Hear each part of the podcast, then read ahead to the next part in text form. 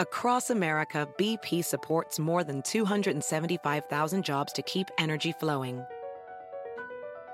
Jobs like updating turbines at one of our Indiana wind farms and producing more oil and gas with fewer operational emissions in the Gulf of Mexico. It's and, not or. See what doing both means for energy nationwide at bp.com slash investing in America. Caesars Sportsbook is the only sportsbook app with Caesars rewards. That means win or lose, every bet brings you closer to the types of perks only Caesars can offer, like hotel stays at over 50 iconic destinations, bonus bets, daily profit boosts, tickets to the game, dining, and so much more. Whether you're a new or existing customer, Caesars Sportsbook is always rewarding. Must be 21. Gambling problem? Call 1 800 Gambler. Caesars Sportsbook. Don't just spectate, participate. Con nosotros el show de Fernando Espuelas, conducido por nuestro experto en política, Fernando Espuelas, aquí en KTNQ 1020 AM.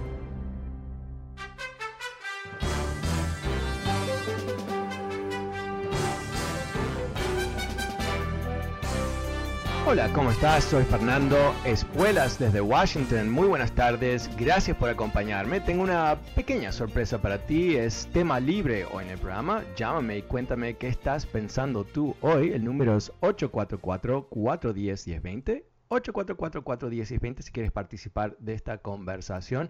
Ah, quizás eh, tienes algo interesante que quieras compartir, una pregunta, quizás quieres debatir sobre algún tema o tienes simplemente una duda sobre algo que has escuchado y quieres clarificar.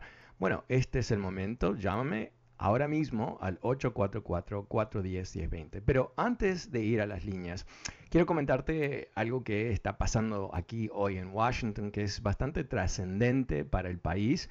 Ah, hoy el presidente Biden uh, fue en una visita semi sorpresa a la Cámara de Representantes, se reunió con los demócratas, uh, básicamente dándoles uh, un, aliento, dándoles energía para que terminen de negociar lo que es este, este gran uh, paquete de medidas sociales que el presidente Biden quiere aprobar, cosas que después de, de esa cita que tuvo con los congresistas dio una declaración a la nación diciendo que más de 81 millones de estadounidenses votamos para estas cosas, esto era parte de su programa, y que tenemos que darle a la gente lo que quiere, lo que votó. ¿no? Ahora, eh, como tú sabes, las cosas han estado trancadas aquí en Washington eh, por la razón más obvia, los republicanos haciendo un bloqueo total en el Senado y eso a su vez Uh, necesita que los demócratas tengan uh, 100% de, um, de, acuerdo, ¿no? Tienen que estar todos de acuerdo, que es obviamente bastante complicado en cualquier partido, si tienes que decir que sí, por lo menos. Entonces, eh, Biden eh, obviamente entiende que eh, poder darle estas uh, promesas, cumplir las promesas que hizo durante la campaña, es un, compromiso fundamental que él tiene con la nación. Uh, es, va a ser uno de los elementos, uno de los argumentos más importantes para el año que viene en las elecciones.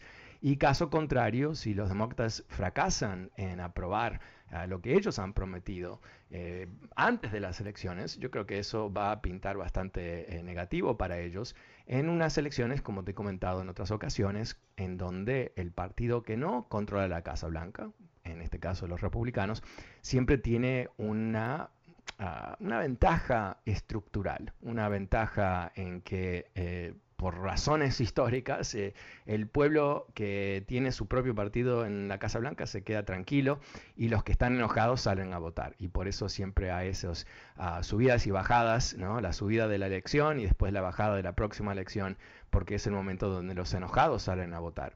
En este caso, no estamos en, no sé, en el año 2000 o el año 1080, 1980 en donde si cambia de partido no es la ruina de todo el país. En este caso, eh, por la razón más obvia ¿no? del trumpismo que ha infectado como un virus al cuerpo del Partido Republicano, tenemos ahí un peligro fundamental. Entonces, para lo, lo, que quiere hacer el presidente Biden es fundamental para el país, pero también es fundamental para el país que él tenga victorias para que ayude a por lo menos controlar eh, la caída de la mayoría en el Congreso, quizás quedarse con una Cámara, no perder dos, pero eh, quizás inclusive poder eh, mantener las mayorías. ¿Y cómo mantienen la mayoría? Yo creo que empieza con aprobar estos, estos paquetes, ¿no? estas medidas. Ah, y después yo creo que la manera que lo hacen es si Donald Trump emerge Ah, de, su cueva en la Florida y juega un papel mucho más directo en las elecciones del año que viene, algo que va a ser altamente motivante para los demócratas sin ninguna duda. Bueno, te comenté que es tema libre hoy en el programa, así que eh, te doy el número una vez más. Si quieres participar de esta conversación hoy, te invito a que me llames en este momento. El número es 844-410-1020. Empiezo la tarde ahora con Enrique. Hola Enrique, ¿cómo te va? ¿Qué estás pensando tú hoy? Ah, mire, como escuché que era tema libre, ya. este, buenas tardes en principio. Este, antes había escuchado que usted había criticado, basándose en un periódico, a López Obrador, el tema de reforestación, sembrando vida. Nada más ah. para decirle, no sé, yo creo que sí lo sabe, ¿verdad? Que eh, hace poquito fue el representante o el secretario del clima de Estados Unidos a México John Kerry, eh, lo invitó a, ver ese programa. Y John Kerry puso de ejemplo a López Obrador por ese programa. E inclusive dijo que iba a invertir en los países de El Salvador y de Honduras y aparte del México para seguir con ese programa. Okay. solamente eso, ese era mi punto. Ok, bueno, gracias, gracias por compartirlo. Eh, mi, crítica de López Obrador, eh, eso era un ejemplo, eh, eso era un ah, ejemplo del Economist en su crítica de AMLO por programas que no están bien concebidos. No vi las declaraciones de John Kerry, así que no, no puedo opinar sobre exactamente qué, qué le estaba hablando y qué, qué decía. El, el, tema con López Obrador es, es más fundamental, es el populismo. El populismo que requiere ah, la creación de enemigos perpetuos, que lo hace todas las mañanas en sus mañanitas, no sé cómo se llama esa, ese show que hace todas las mañanas, donde siempre hay un enemigo. Ah, es un periodista, es una organización, es el, rey de España, es la conquista, es, siempre hay un enemigo. Y, eso siempre es una señal. Y es una señal de que este gobernante eh, no va a gobernar bien, sino que va a hacer excusas y parte de esas excusas es dividir el pueblo, encontrar esos enemigos. y te doy un ejemplo eh, básico de la falta de honestidad ah, de este tipo de gestión. Y no digo que él es corrupto ni nada del estilo, no tengo la menor idea, ah, no, es mi, crítica tampoco en este momento, eh, pero con todo el tema de las vacunas y, la pandemia, él mintió muchísimo sobre los, muertos, eh, estaba descontrolada la situación, en parte porque él no había cerrado acuerdos con a las empresas de vacunas, era caótico, eh, cambiaron la manera que contaban los difuntos, o sea, de los muertos, eh, todo lo típico, ¿no? Mientras que él proclamaba que venían las vacunas, no venían las vacunas, la gente se estaba muriendo, mientras que él no usaba la mascarilla y decía que era una, una enfermedad leve, aunque se estaba muriendo gente por todo México, eh, bueno, no usó la mascarilla, todo eso es parte de lo mismo, es parte de la venta de, una imagen, ¿no? Que él es el campesino que ha llegado al poder y está para ayudar al pueblo y todo eso. El tema es mucho más sencillo, es la gestión. ¿Ha controlado él eh, la violencia en México? No, objetivamente no, objetivamente no. Eh, ¿Ha mejorado la economía? No, no, no en forma notable, ¿no? No es algo que uno dice, wow, es un gran boom. ¿qué, ¿Qué es lo que él ha hecho más allá de algunas cosas que recordemos que el populismo no está basado en mala gestión, mala gestión, mala gestión. Ese era el don de Donald Trump. No, eh, eh, hay populistas que son, que tienen sus momentos de ser bastante eh, competentes en lo que tratan de hacer, ¿no? Chávez no fue un desastre desde siempre. Cuando él estaba repartiendo el petróleo, el dinero del petróleo, lo, estaba bien, ¿no? O sea, pero se le acabó la fiesta porque no, cayeron los precios del petróleo y ahí no, ahí es donde se reconoció que él no sabía hacer nada, básicamente, excepto repartir dinero. Entonces, de eso se trata, ¿no? No podemos decir que todo lo que hace AMLO está mal, no es una crítica personal, ¿no? Esto no tiene que ver con él como persona en sí mismo, su carácter moral yo creo que sí está en juego, porque los mentirosos siempre, siempre te van a traicionar. dirigentes que mienten constantemente van a traicionar al pueblo. Eh, no se puede explicar de ninguna otra manera, ¿no? Una mentirita por acá, otra para allá, de simular cada tanto, pero las mentiras constantes son la señal de que hay un gran problema. Pero, ¿sabes qué? Eh, eh, dentro de lo que es el panorama latinoamericano, uh, AMLO está bastante bien, ¿ok? Porque tenemos que ver lo que está haciendo Daniel Ortega en Nicaragua. Se está convirtiendo en un dictador. Ha encarcelado todos los candidatos que se iban a presentar en las elecciones del, mes que viene. ha cerrado, eh, bueno, ha hostigado y, y, ha desaparecido dirigentes de los medios, dirigentes sociales. E, es realmente un intento de establecer una nueva dictadura al estilo Somoza, en este caso con el apoyo de Putin, porque por supuesto Putin ponerle el dedo al ojo a Estados Unidos es lo más, es lo que hace en la mañana antes de comerse su desayuno, ¿verdad? y, no paremos ahí, por supuesto Maduro, hagamos una paradita en Maduro Land, ¿no? El desastre más grave en la historia de América Latina, el país más rico de América Latina, ahora es el país no sé si es el más pobre, pero está ahí, por, en las rodillas. ¿Por la culpa de los venezolanos? No.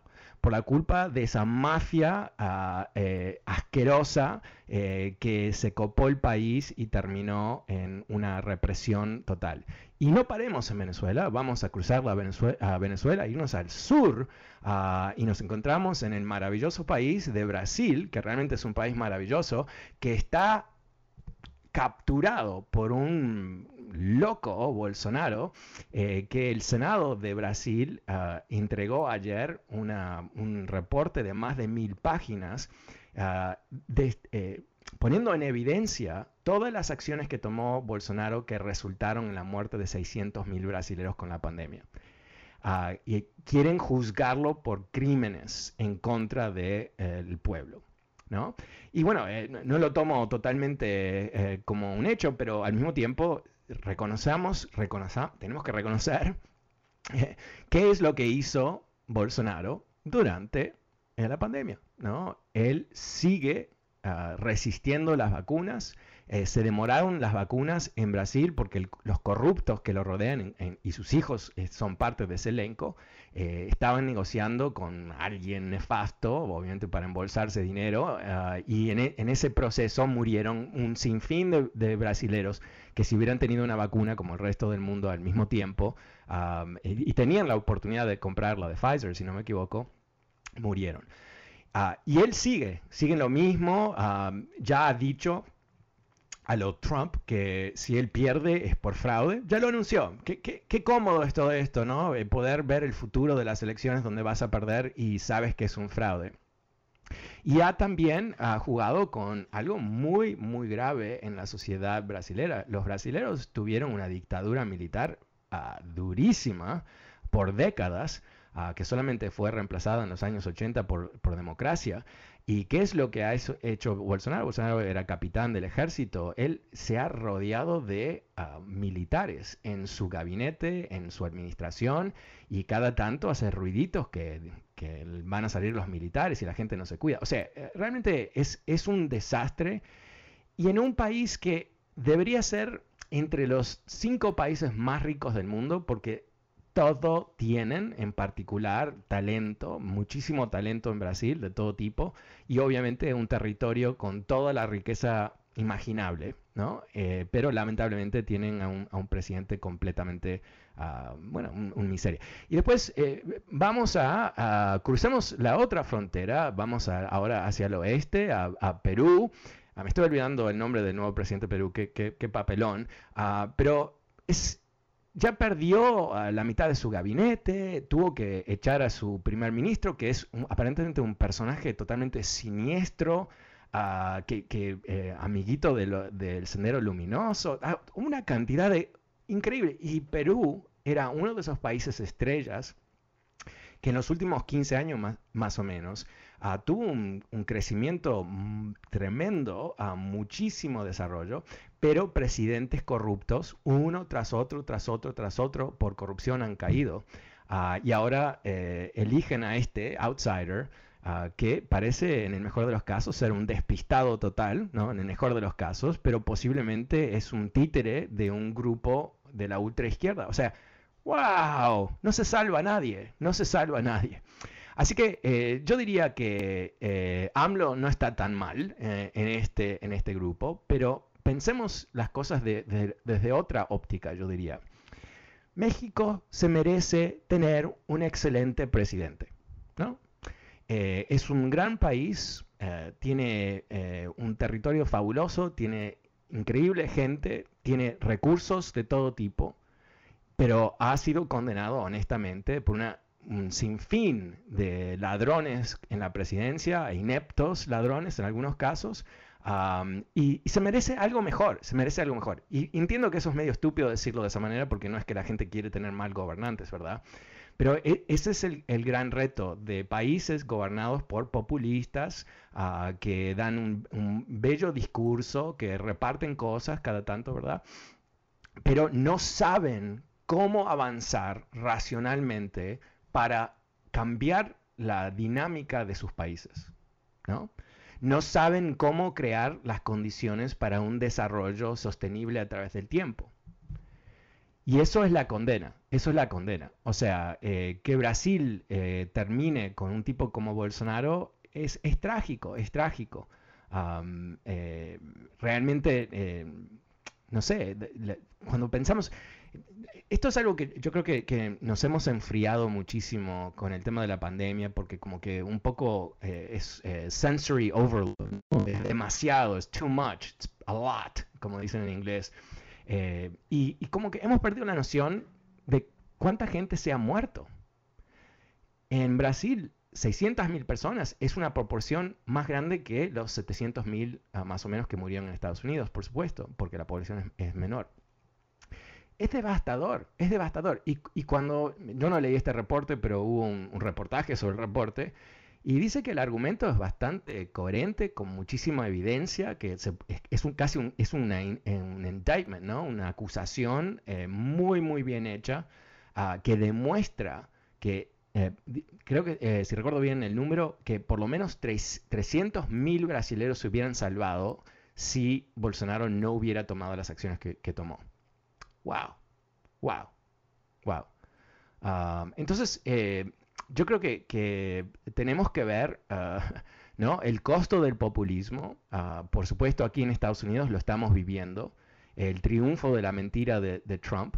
Eh, vemos encuestas donde 70% de los republicanos se creen la mentira, o sea, es, algo insólito, excepto que se lo creen. y tenemos un partido demócrata que parece ser incapaz de eh, actuar ah, con suficiente energía y, velocidad como para tener ah, un impacto sobre esa mentira. Es, es, son tiempos complicados, ¿no? Y son complicados a través del mundo también. Hubo un golpe de Estado en Sudán ah, esta semana, hubo un golpe de Estado en Ghana hace más o menos un mes atrás, hace tres meses atrás un, un golpe en Tunisia.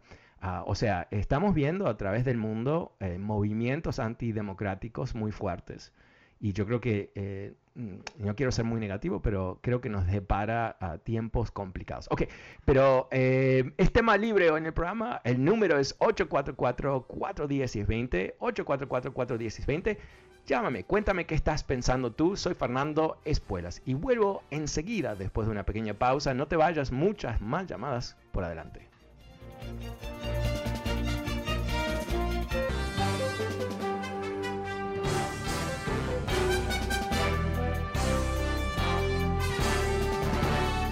¿Cómo estás? Soy Fernando Espuelas desde Washington. Muy buenas tardes, gracias por acompañarme. Es tema libre hoy en el programa, números 844-410-1020. 844-410-1020. Pasemos con Neil. Hola Neil, ¿cómo te va? Buenas tardes. Um, uh, buenos días. Uh, my English is better than my okay, Spanish, yep. but I will I will make no, no. a short comment. We're, okay? we're, a, we're a bilingual program. You can speak in English. That's not a problem. Thank you. Um, Republicans like to talk about liberty and freedom. All the time they talk about liberty and freedom, freedom and liberty. I used to be in the Libertarian Party. I left. I'm a liberal Democrat now, voted for Biden. But I noticed that something is missing. Democrats talk about liberty and justice. That's in the um, the Pledge of Allegiance right at the end liberty and mm-hmm. justice for all. Mm-hmm. I say that Republicans do not care about justice. They care about liberty and freedom, which mean the same thing. Libertad in Spanish.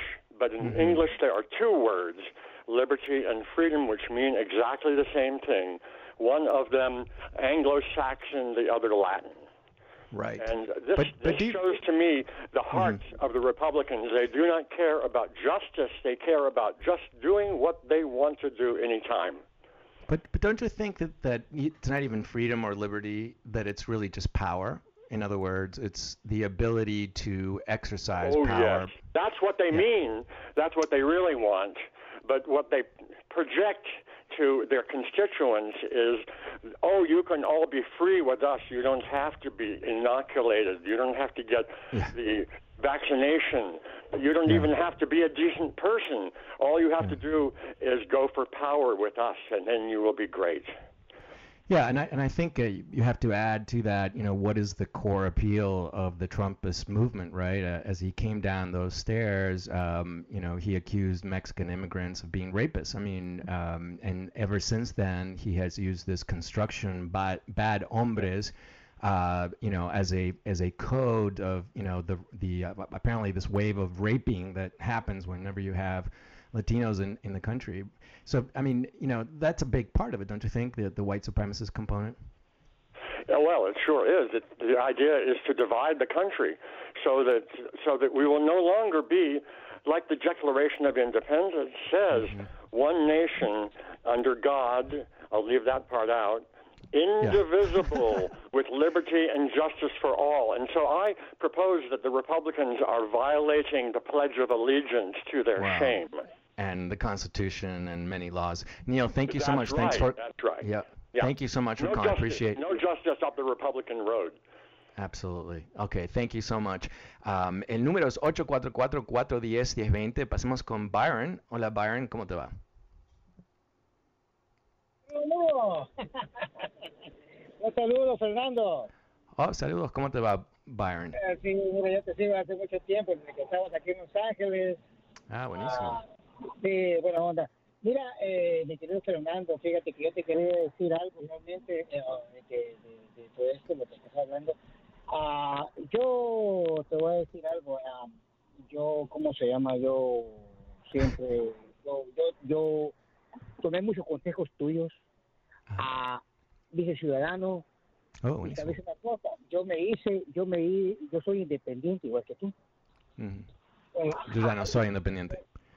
Ajá, sí, entonces, ¿sabes por qué lo hice? Lo hice porque eh, realmente yo quería estar en medio de los dos partidos. Yo mm. mm, me inclino un poco más a los demócratas y no mucho a los republicanos, pero lo, la, responsabilidad es que tengo eh, por lo menos eh, escoger. Entonces, yo, si un, un, republicano que sea buenísimo, como fue Reagan o algo así, yo me voy a ir por ahí, o, o, con un demócrata que siempre toda la cosa. Eh, mira, yo te voy a decir una cosa, realmente, pues eh, eh, yo veo muy, yo con, con, el presidente Biden, yo lo aprecio mucho y todo, pero yo siento como que algo está pasando, no sé, como que no ha hecho muchas sus promesas, como que las está dejando y tiene poco tiempo para reaccionar y eso siento que va a ser un poquito malo eh, para el partido, pues más que todo, ¿sí me entiendes? Yo,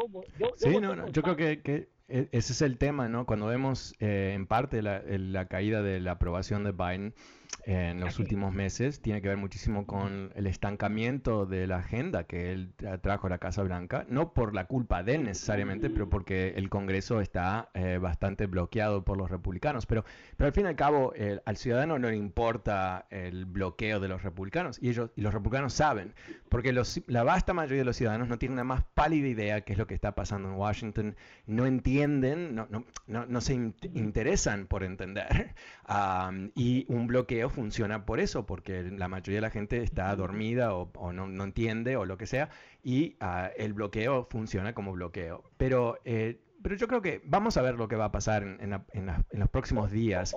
Los demócratas están bajo, los demócratas están bajo tremenda presión en, por, todos lados, de Biden en particular, para desbloquear lo que son estos dos grandes paquetes de medidas de infraestructura y infraestructura social y, vamos a ver si lo logran. Eh, parece que sí, parece que sí, parece que lo van a lograr y después vamos a ver si ellos logran manejar lo que es la comunicación de lo que han hecho. Porque una de las cosas que creo que realmente lo hicieron muy mal es que mucha gente ni sabe de qué se trata. Están hablando de trillones de dólares por aquí, por allá, por allá, pero no, no, no lo han em, Ah, explicado en una forma sensata, no han dicho ¿qué, ¿qué, vamos a hacer con este dinero, qué es lo que tratamos de lograr, porque hablan así en muy, tenemos que invertir en el país, eh, es necesario invertir en las familias, ok, bla, bla, bla, bla, bla, dime qué vas a hacer, dime qué vas a hacer.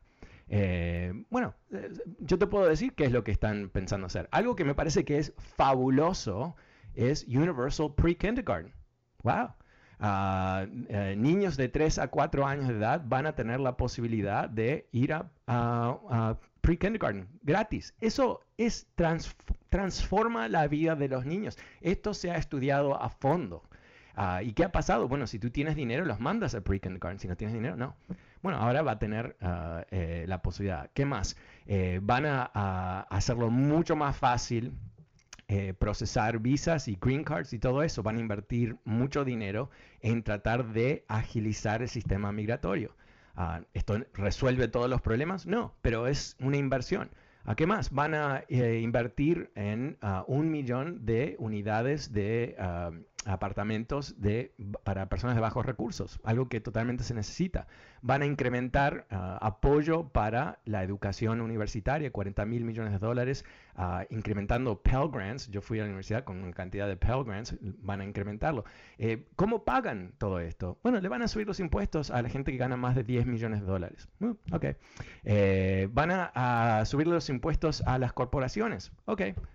Ah, o sea, es, bastante lógico y entendible. Vamos a invertir en gente, ¿cómo lo invertimos? Así, así, así, así. ¿Dónde viene el dinero? Oh, bueno, vamos a subir los impuestos. Igual las corporaciones van a pagar un impuesto bajísimo comparado a la historia y la gente más rica va a pagar un impuesto, no bajísimo, pero aún bajo comparable a lo que se pagaba hace 40 años atrás. Así que eh, eso yo creo que coincido contigo. Han hecho, creo que, un pésimo trabajo de comunicación política y en la política la comunicación si no es todo, es mucho por lo menos. Muchísimas gracias, Byron. En números 844-410-1020 es tema libre hoy en el programa. Ah, pasemos con Ricardo. Hola, Ricardo, ¿cómo te va? Buenas tardes. Hola, Ricardo. ¿Ricardo? Ok, última vez, Ricardo. No, ok, pasemos con José. Hola, José, buenas tardes, ¿cómo te va?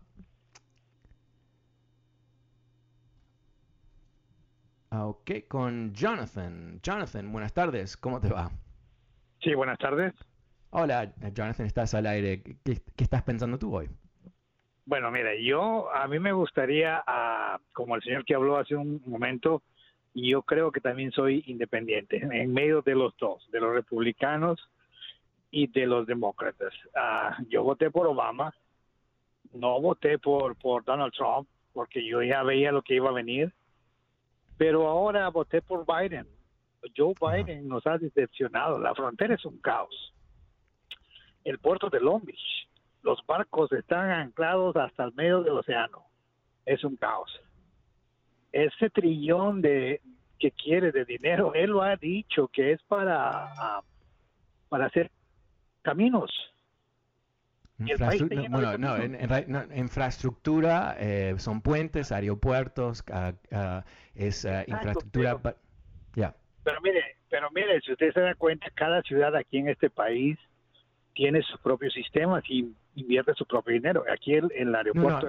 No, no, el no, no, el dinero viene del gobierno federal o estatal normalmente. Sí. Ahora, usted hablaba del, del, del, de los niños que van a la escuela de 3 a 4 años. Yo tengo una niña de 5 años y ella ya fue aquí a una ciudad que se llama Torrance en, Los Ángeles. Y ella fue a un programa que se llama TK. te, puedes imaginar, eh, una preguntita, ¿te puedes imaginar que tu experiencia personal en Estados Unidos no es la misma que los otros 330 millones de habitantes, verdad? La razón que se está... No, sé tu punto exactamente. ¿Tú piensas que ellos van a aprobar un plan de pre-kindergarten porque no se necesita? Bueno, mi, mi, hija fue gratis a la escuela. O sea, ya ah, existe ese programa. Existe en Torrance, California. Eh, ¿Tú sabes si existe en Texas? ¿Tú sabes si existe en Arkansas? Y desafortunadamente yo no vivo en Texas, pero aquí en... No, entonces no tienes idea. Bueno, hagamos lo siguiente, porque yo, creo que, que, tú, no, tú, no, estás procesando información en una forma muy coherente. O sea, tú tienes la experiencia de tu vida y el resto de nosotros tenemos nuestra propia experiencia. Si te ocurre a ti, no quiere decir que me ocurra a mí. Y si tú viviste en, una, en un pueblo, una ciudad, y Torrance, si, no me equivoco, es una ciudad de altos ingresos, altos impuestos, ¿verdad? Donde tienen recursos para invertir en diferentes cosas. No me sorprende que para ese pueblo, esa ciudad, ellos tienen recursos para hacer ese tipo de cosas. Em, en otros, otras partes de California, en Texas, en Arkansas, no tienen ese dinero, entonces no existe ese programa. La razón que están es, tan raro lo que tú dices, ¿no? Porque es obvio que si van a aprobar un plan para darle la escuela gratis a esos niños es porque hay millones de niños que no lo tienen. O sea, eh, cuando tú empiezas con la premisa, estoy un poco frustrado porque es tan, es, absurdo lo que estoy escuchando, ¿no? Si, si tú, ah, Ricardo, eh, eh, no, no, das el salto intelectual, ¿cómo? Perdón, oh, Jonathan, perdón. Bueno, en fin, eh, eh, el punto, el punto es lo, eh, siguiente. Em, hay un...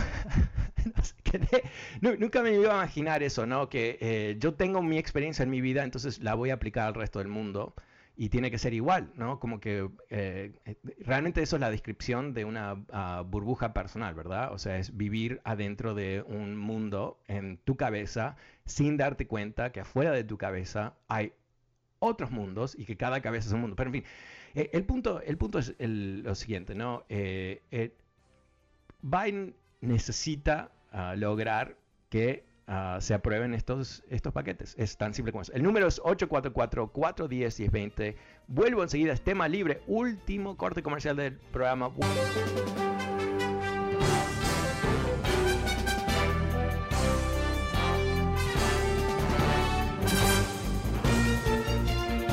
¿Cómo estás? Soy Fernando Espuelas desde Washington. Muy buenas tardes. Gracias por acompañarme. Es tema libre hoy en el programa. El número es 844-410-1020. 844-410-1020. Eh, volvemos a las líneas con Danilo. Hola Danilo, ¿cómo te va? Buenas tardes. ¿Qué estás pensando tú hoy? Hola, ¿cómo estás, Fernando? Bien, gracias. ¿Y tú?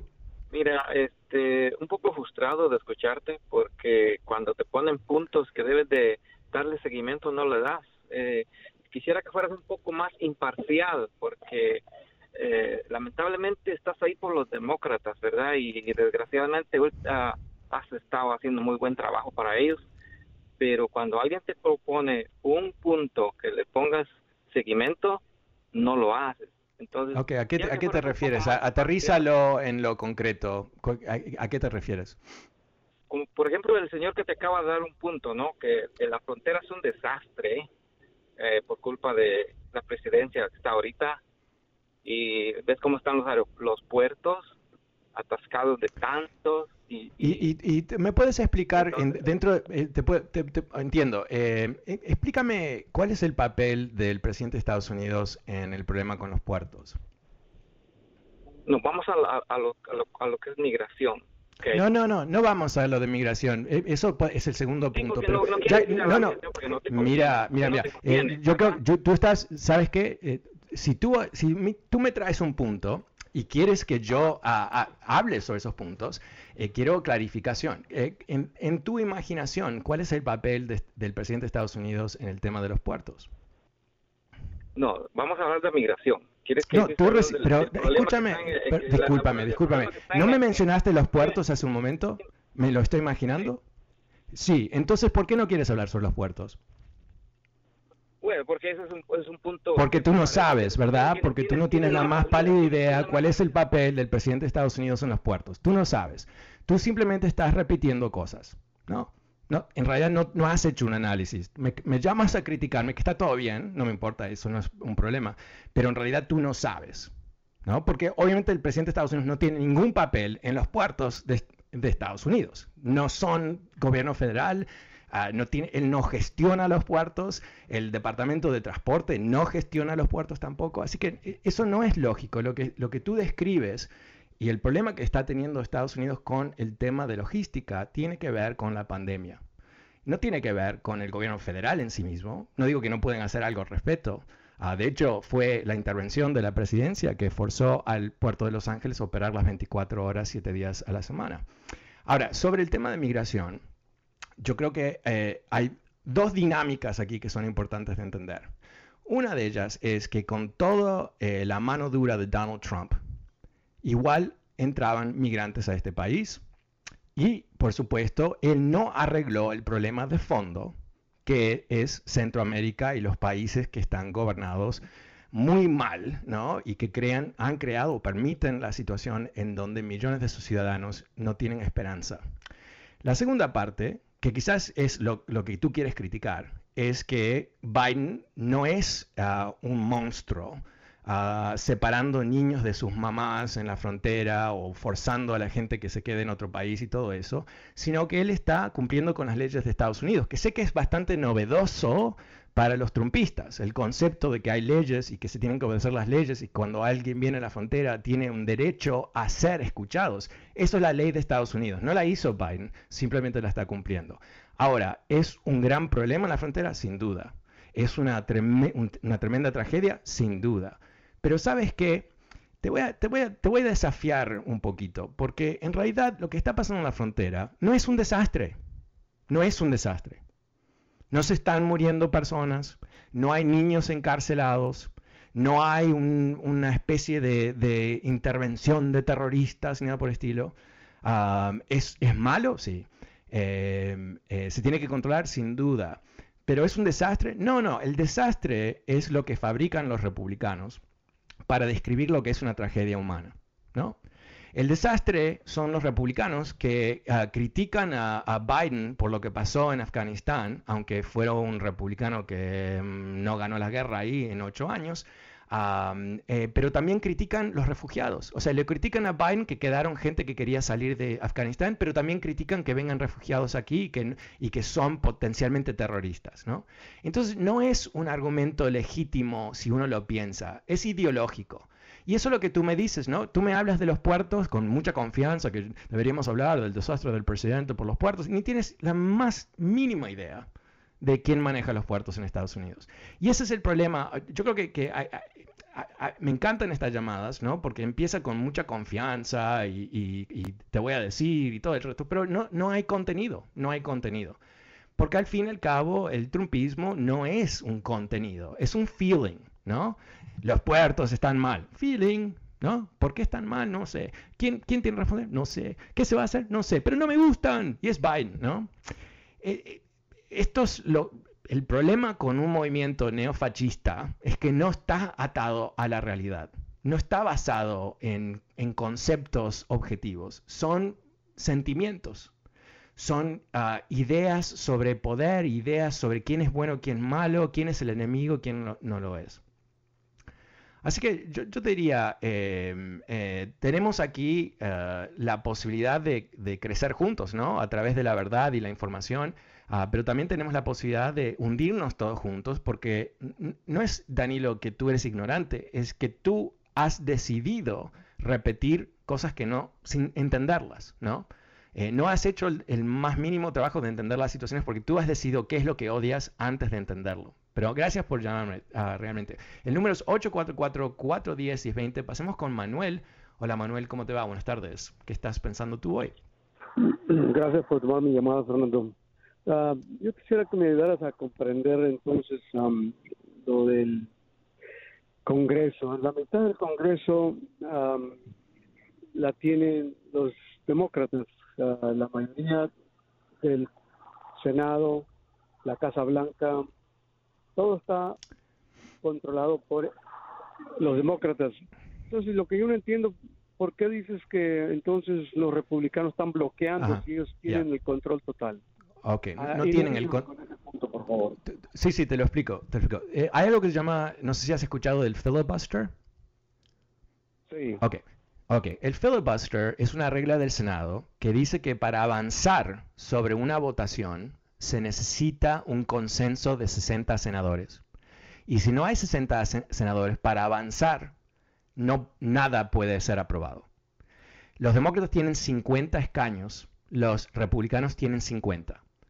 La única razón que los demócratas tienen una mayoría es porque la vicepresidenta Harris puede votar cuando es 50-50. Y entonces los demócratas ganan con 51. Pero eso no es suficiente porque el filibuster requiere que haya un consenso de 60 senadores. Ahora, tú dirías quizás que en un país normal eh, habría, por, esto es consenso para debatir, ¿eh? no, es no es la votación ah, de un, proyecto de ley, ah, sino que es el consenso para debatir. Y los demócratas no pueden avanzar sin ese consenso. Y los republicanos no le dan ese consenso. Quiere decir que ellos efectivamente bloquean lo que es la rama legislativa. Pero es más que eso, ¿no? Porque en, tiempos antiguos, cuando ha habido, eh, los dos partidos tienen, no están divididos por mucha, mucha diferencia, o sea, tienen escaños, uh, diferencia dos, dos escaños, un escaño, tres escaños. No existía esto. El, el filibuster ha existido desde el siglo XIX, pero se entendía que había que avanzar con leyes y que había que buscar consenso para una cantidad de cosas que no, no eran políticas en sí mismo. Pero los republicanos desde ah, el año 2008, ah, desde que Obama fue electo, han tomado una posición totalmente radical, que es bloqueo total. ¿Por qué? Porque ellos tienen una filosofía, un concepto, no filosofía, un concepto de que no pueden ganar elecciones, que no pueden ganar elecciones con mayorías porque de hecho no han ganado elecciones con mayorías. De las últimas ocho elecciones nacionales, perdón nueve, perdón, nueve elecciones, no conté la del año pasado, nueve elecciones nacionales, los demócratas han ganado una mayoría nacional ocho veces. Y los republicanos una vez nada más en el 2004. Y ahí por menos de un millón de votos. Ah, perdón, menos de 100 mil votos en Ohio. Entonces, eh, ¿Cuál es la determinación que ellos han tomado? Que lo único que pueden hacer no es correcta, ¿eh? Mira, eh, me parece que es un, fracaso de imaginación, me parece que es rendirse, me parece que es una debilidad intelectual tremenda, es abandonar el concepto de, de pensar y de evolucionar y de pensar sobre nuevas ideas dentro del concepto republicano. Entonces, ese bloqueo total es lo que ah, efectivamente bloquea al gobierno de Estados Unidos. Porque el, Biden, no es que Biden pueda hacer algo al respecto, ¿no? los poderes están divididos a propósito para que no haya superpoderes en las manos de nadie. Lo, que hizo Trump firmando órdenes ejecutivas todos los días y todo eso, eso era, eh, estaba fuera del concepto del gobierno de Estados Unidos. Él es un reo, ¿no? Y de esa manera se entiende. Eh, eh, no sé si me expliqué, no sé si, si entendiste este tema ahora entiendo, te entiendo. Lo mismo ha hecho Biden, ha, hecho totalmente mucho, mucho por parte de él, ha firmado a cheques de borders para hacer todos los cambios que ha hecho. ¿Cómo qué? ¿Qué? Eh, al entrar canceló eh, eh, el petróleo que estaba entrando de Canadá, canceló todo lo que eh, lo que había hecho vaya, ha cancelado. Entonces, no, petróleo de Canadá. sí, claro, Biden va a parar el petróleo que entre de nuestro aliado de Canadá cuando tenemos pipelines que conectan los dos países. Mira, eh, sabes que tú, con mucho respeto, tú no sabes, ¿verdad? No tienes la menor idea de qué es lo que él ha firmado o no, ¿verdad? Bueno, si, te digo que ha estado cancelando todos los que ¿Qué, ¿qué canceló? Trump había hecho. ¿Qué? ¿Qué? A ver, ¿qué? Mira, la economía... No sabes. No, tú no sabes. No, no, no cambies de tema. Entremos en esto un poquito. No, espera un segundo. Me haces un gran favor con, con, este, con esta conversación que estamos teniendo. Porque una de las cosas que yo he dicho en mucho tiempo en este programa es que me llaman trumpistas que no saben qué es lo que está pasando en el país, pero saben que no les gusta. Odian a Biden, pero no pueden identificar por qué. Y la razón por qué es útil esto es porque podemos entender que no, no hay un razonamiento, ¿verdad? Porque yo no te voy a convencer de nada. Tú, no hay ningún tipo de evidencia que te puedo dar a ti. Eh, te, explico lo de, del filibuster y me dices, sí, sí, pero igual. o sea, igual no, no, te, no te copenetró para nada. Eh, ¿Por qué quieres tanto a Trump? ¿Por qué te parece que él es ideal para el país? Espérame, el filibuster se ha usado por los dos lados.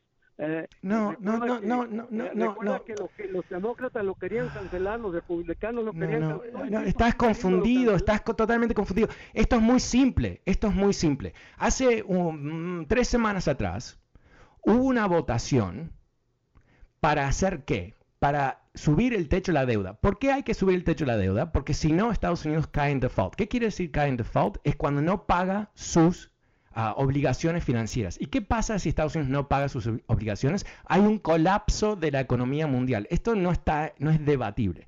¿Qué hacen los republicanos? Hacen un filibuster. Para que, mira, no tienen que votar a favor de subir el techo de la deuda. Lo único que tienen que hacer es permitir el debate con los 60 votos y después pueden votar en contra. Y con los 50 votos de los demócratas que no quieren hundir el país, más la vicepresidenta, se aprueba. Pero lo bloquearon. Lo bloquearon.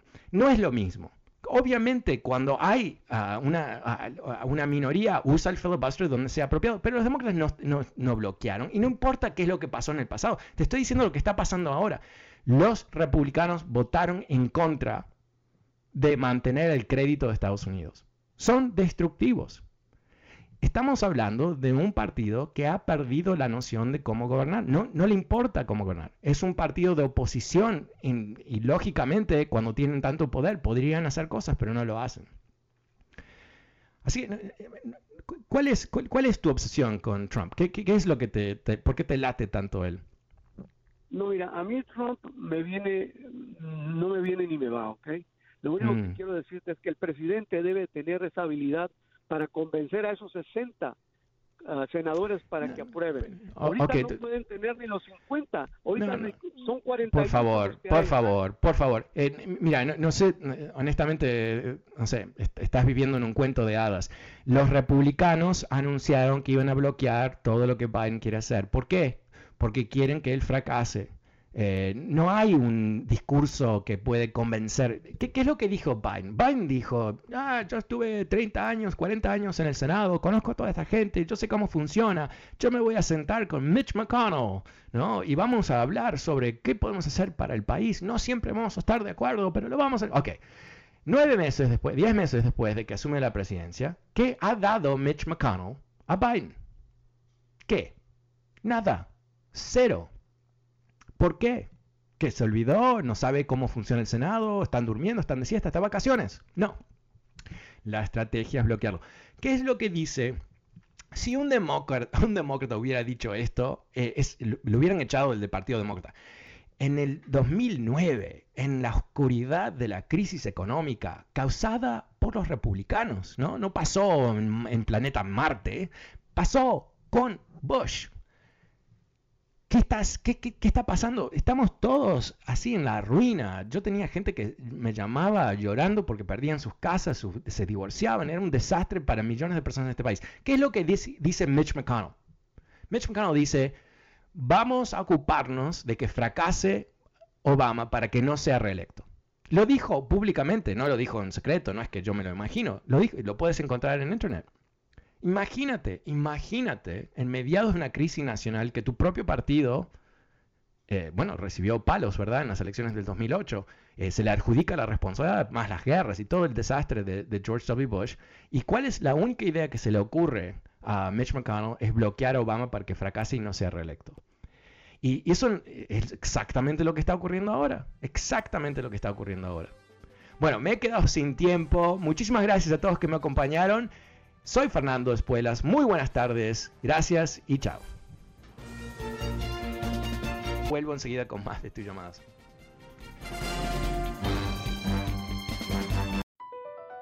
Across America, BP supports more than 275,000 jobs to keep energy flowing. Jobs like updating turbines at one of our Indiana wind farms and producing more oil and gas with fewer operational emissions in the Gulf of Mexico. It's and, not or. See what doing both means for energy nationwide at bp.com slash investing in America.